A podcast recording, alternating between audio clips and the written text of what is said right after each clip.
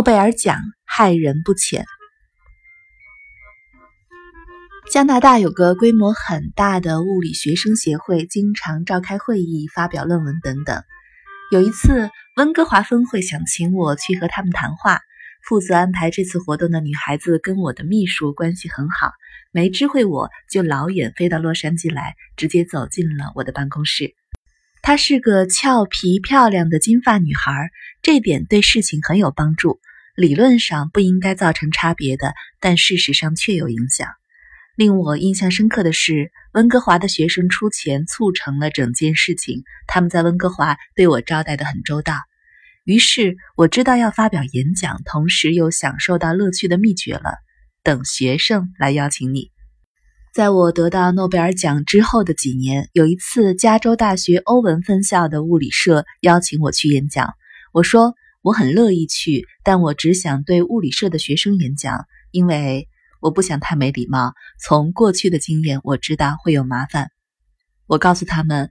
过去我每年都会到一所中学跟他们谈相对论之类的东西，但是拿了诺贝尔奖之后，我毫无心理准备的像往常一样跑到这所中学演讲，却有三百个学生挤在那里，结果一团混乱。诺贝尔奖后遗症，像这种受到惊吓的经验，我有个三四次，像个白痴一样，一时间无法理会过来。当伯克利大学邀请我去做物理演讲时，我准备了一些颇为专门的题材，预期听众都是物理系的学生。但是等我到达会场时，发现偌大的演讲厅里挤满了人。事实上，我知道懂得我演讲内容的人不可能挤得满一个演讲厅。我的问题是，我总是希望能让听演讲的人开心，但是如果每个人再加上他们的兄弟姐妹都跑来听，我就没辙了。因为我不知道究竟来了些什么人。后来学生们明白我没法再简简单单的跑到一家学校跟物理社的学生演讲。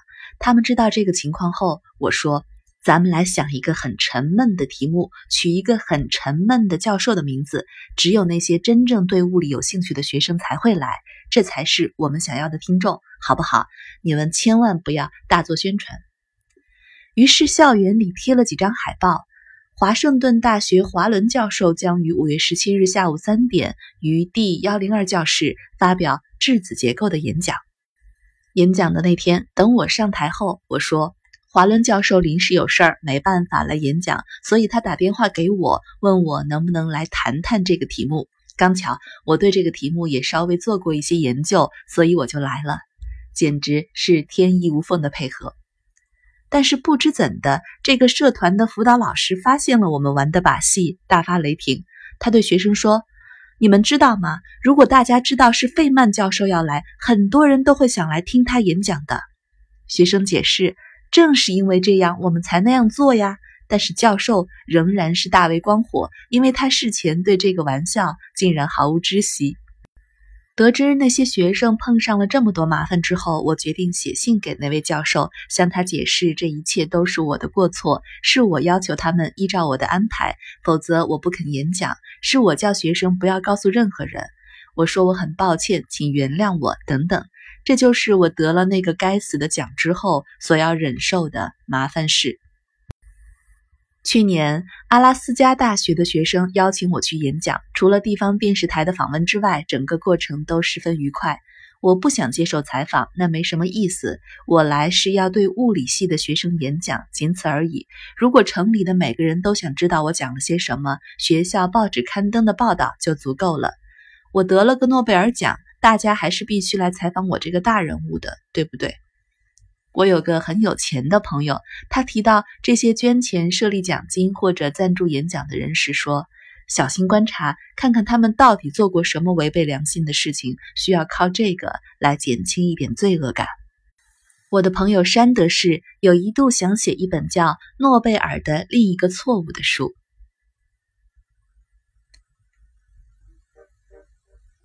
可否不领奖？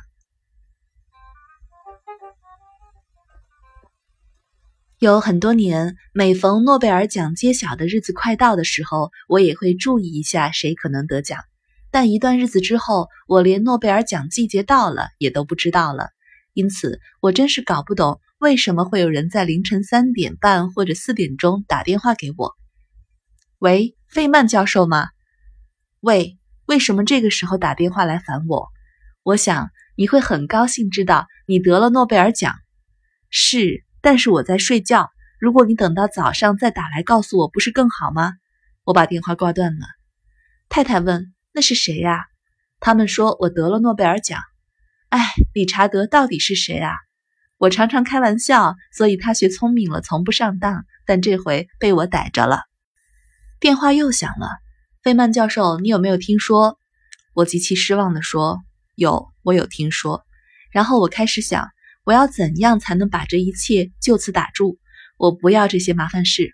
第一件事情就是拔掉电话线，因为电话一通接一通进来。我想回去睡觉，但发觉再也睡不着了。我下楼走到书房去想，我要怎么办？也许我不要接受这个奖了，然后会发生什么事？也许根本不可能那样做。我把电话重新接好，电话铃声立刻又响起来，是《时代周刊》的记者。我告诉他：“听着，我有麻烦了，所以你不要公开下面这段话。我不知道应该怎么摆脱这些事情，有没有什么办法可以让我不去接受这个奖？”他说：“先生，我恐怕无论用什么方法，都会比你乖乖领奖惹来更多麻烦。”显然如此，我们谈了十几二十分钟，内容还蛮精彩的。他后来也没有把这一段披露出来。我向这位记者道谢，把电话挂断。电话铃声又立刻响起，是报社的记者。好的，你可以来我家，没关系。好的，好的。其中有一通电话是瑞典领事馆打来的，他打算在洛杉矶办一场招待会。我觉得既然决定领奖，就得忍受这些麻烦了。领事说。列一张你想邀请的贵宾名单，我们也会列一张贵宾名单，然后我会到你的办公室去对比这两张名单，看看有没有重复，然后再拟邀请名单。青蛙仪式。于是我拟了一张名单，大约有八个人，住在我对街的邻居，我的艺术家朋友佐茨恩等等。领事带着他的名单来我的办公室，有加州州长、这个长、那个长、石油大亨、某位女演员，加起来有三百个人。不用说，两份名单一点都没有重复。然后我开始有点紧张，一想到要和这些权贵显要会面，我就开始害怕。领事看到我在担心，他说：“哦，别担心，他们大多数都不会来。这下可好。”我从来没有安排过像这样的宴会，邀请的来宾是你预期不会来的人。我不要向任何人鞠躬作揖，让他们有幸受邀，同时又能拒邀，这真是太蠢了。那天回家的时候，我觉得懊恼极了。我打电话到瑞典领事馆说，我再想了一下，就是没办法忍受这个接待会。他很高兴说：“你说的对极了。”我想他跟我殊途同归，他大概想的是。又要为这个呆子办宴会，真是麻烦透了。结果每个人都很开心，没有人想来参加接待会，包括得奖的贵宾，主人更是乐得轻松了。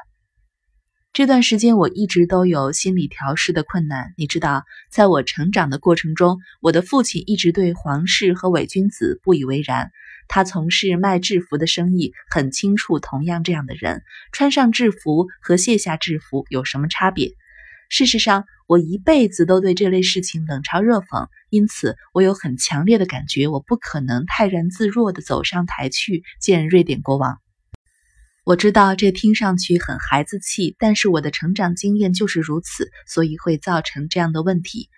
别人告诉我，瑞典有个规矩，就是领完奖后要从国王面前倒退着走回自己的位置，不能转身。于是我告诉自己，好吧，看我修理他们。于是我在楼梯练习倒退着跳上跳下，打算借此显示他们的规矩有多荒谬。我心情恶劣的很，当然这种行为十分幼稚可笑。后来我发现规矩改了，领完奖后可以转身，像个正常人一样走回自己的位置，鼻子朝着正前方。我又很高兴地发现，在瑞典，并不是每个人都把皇家仪式当一回事。到了那儿，我才发现他们跟我站在同一阵线。例如，瑞典的学生会为每位诺贝尔奖得主举行一些很特别的青蛙仪式。当你拿到小小的青蛙之后，必须学青蛙叫。我年轻的时候十分反文化，我的父亲有很多好的藏书，其中一本是由希腊著名的剧作家阿里斯多芬所写的古希腊剧《青蛙》。有一次，我翻了一下这本书，看到里面有只青蛙讲话，书里写的是布约克科耶克科耶克。我想，青蛙不会这样叫的，这样形容青蛙真的是奇怪。于是我自己试着那样叫，试了几次之后，发现这跟青蛙的叫声确实很相似，这很有用。后来在学生为诺贝尔奖得主举行的仪式中，我可以表演惟妙惟肖的青蛙叫声。而倒退着跳来跳去，在这个时候也派上了用场。这部分我很喜欢，仪式进行的十分顺利。颁奖前的煎熬，尽管玩得很高兴，我却一直有心理障碍。我担心的是在国王的晚宴上要发表的谢词。他们颁给你诺贝尔奖的时候，同时也会给你几本厚厚的精装书，是有关过去诺贝尔奖历史的，里面记载了历届的得奖人的致谢词，好像那是一个多了不得的事情。于是你开始觉得谢词的内容有一点重要，因为会印在书上。我当时不了解的是，几乎没有人会注意听谢词的内容，更没有人会读他们。我当时完全不知所措，我就是没有办法只说非常谢谢之类的客套话。这样做很容易，但我必须实话实说。真相是我并不真的想要这座诺贝尔奖，我根本不想要拿奖，我还怎么能说谢谢呢？我太太说：“我紧张的不像样，成天为了演讲的内容忧心忡忡。但是我终于想到一个法子，可以让演讲内容听起来完美无缺，但同时也是我的由衷之言。相信台下的观众完全无法想象，我为了准备这个演讲历经了什么样的煎熬。”我的开场白是：“对我而言，从科学研究的发现中所得到的乐趣，以及从别人可以利用我的研究成果等等。”我已经得到了我的奖赏，我试图说明我已经得到了我所期望的一切，因此其余的形式相形之下也就无足轻重。我真的已经得到了我的奖。然后我很快地说，我接到了成叠的信件，让我想起过去曾经认识的许多人，包括童年好友的来信，告诉我他们早上看报纸刊登的消息时跳起来大叫：“我认识这个人，他小时候经常和我们一起玩。”这些信件表达了热情的支持与爱，我为此谢谢他们。演讲进行的很顺利，但是对于和皇室相处，我一直有些困难。在国王举办的晚宴上，我坐在一位公主的旁边，她曾经在美国上大学，因此我误以为她的心态会跟我一般。我以为他和别的年轻学生没什么两样，就谈到有关在晚宴之前，国王和皇室其他成员必须站立很久，和所有来宾握手的事。我说，如果是在美国，我们会让这件事情更有效率，我们会发明一个握手机。对，但在这里不会有什么市场。他不安地说，皇室的人没有那么多。我回答说，恰巧相反，市场大得很呢。起初啊，只有国王会有一部握手机，而且我们可以免费送他。然后其他人当然也会想要拥有这种机器。问题来了，谁才会批准拥有握手机呢？当然，首相可以有一部，参议员、议长也可以买一部，然后重要的资深议员也可以买。所以市场不断扩大，很快的，你不需要大排长龙等着和机器握手了。你送你的握手机去跟别人的握手机握手。就可以了。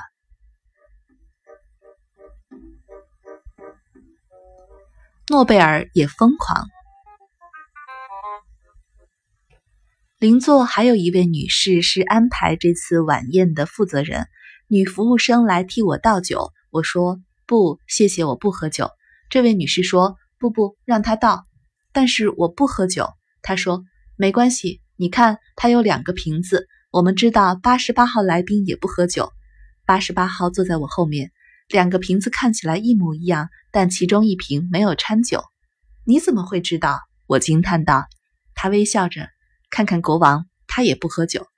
随后他还告诉我他们那年碰到的种种困难，其中一个困难是苏联大使该坐哪个位子。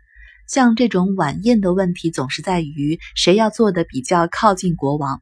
诺贝尔奖得主的位子通常要比外交使节团离国王近一点，外交官的位子就依他们驻瑞典时间的长短来决定。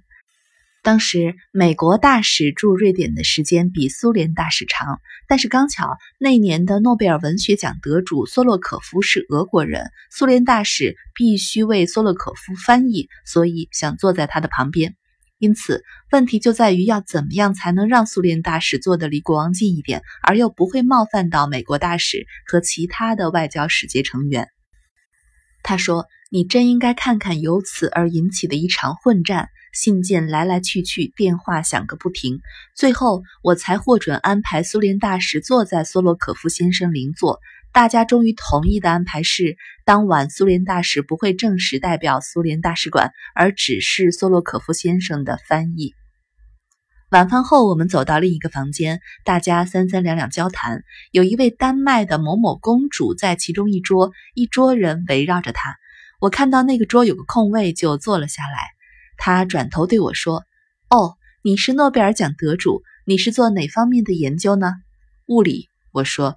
“哦，没有人懂得任何有关物理的东西，所以我猜我们没有办法谈物理。”“刚好相反。”我回答，“有人懂得物理时，我们反而不能谈物理。没有人懂的东西才是我们可以谈论的事情。我们可以谈天气、社会问题、心理，我们可以谈金融，但是不能谈黄金买卖。”因为大家都懂黄金买卖了，所以大家都可以谈的事情，正是没有人懂的事情。我不知道这些人是如何办到的，他们有一种让脸上出现寒霜的方法，而他正是个中高手。他立刻转过头去跟别人谈话了，回归自我。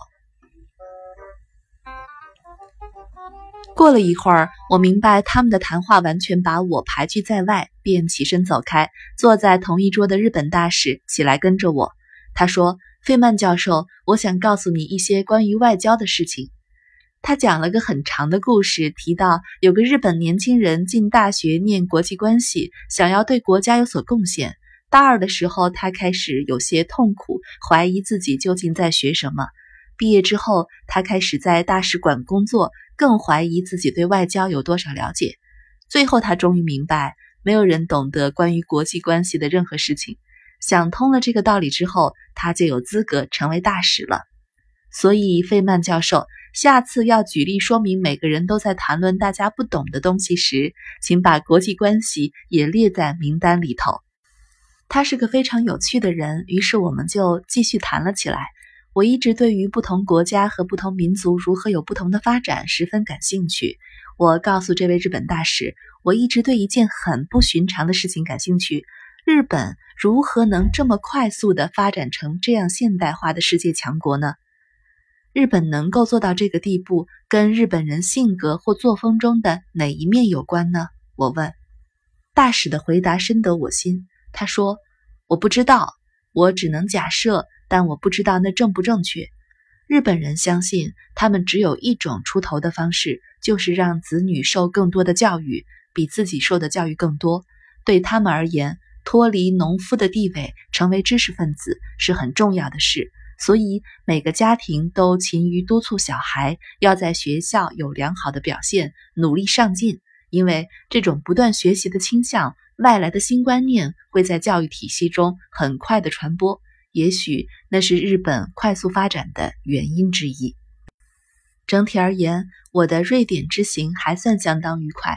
我没有立即回家，而到瑞士的欧洲粒子物理研究中心去演讲。当我在同行面前出现时，身上还穿着国王晚宴中的那套西装。过去我从来不曾西装笔挺地发表演说。我的开场白是：“你知道吗？很滑稽。”在瑞典的时候，我们坐在那儿讨论得了诺贝尔奖之后会不会有什么改变。事实上，改变已经出现了。我还蛮喜欢这套礼服的。大家都以嘘声回报。维斯可夫跳起来把外套脱下，说：“演讲的时候不要穿西装。”我把礼服外套脱掉，松松领带，说：“在瑞典过了这一段时间之后，我开始喜欢这个玩意儿。现在我回到这个世界，一切又正常了。”谢谢你们帮我恢复本来面目。他们不要我改变，所以在欧洲粒子物理研究中心，他们很快的把瑞典对我的影响消除殆尽了。当了后辈名人，得到一笔奖金也很不错，我这才能买下海边的一栋房子。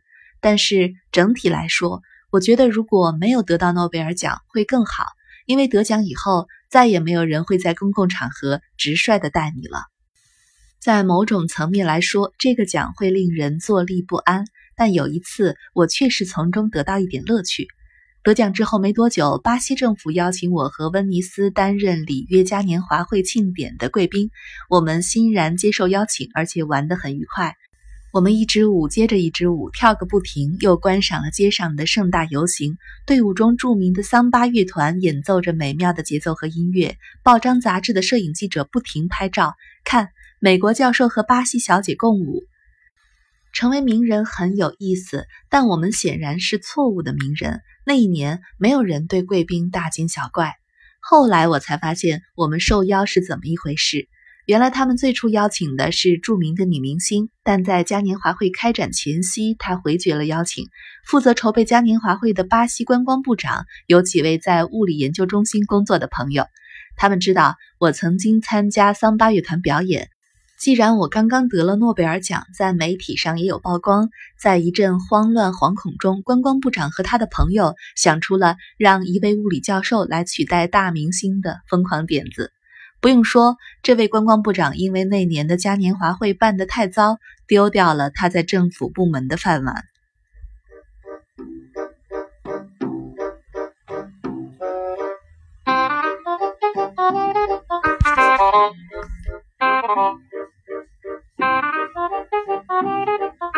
啊。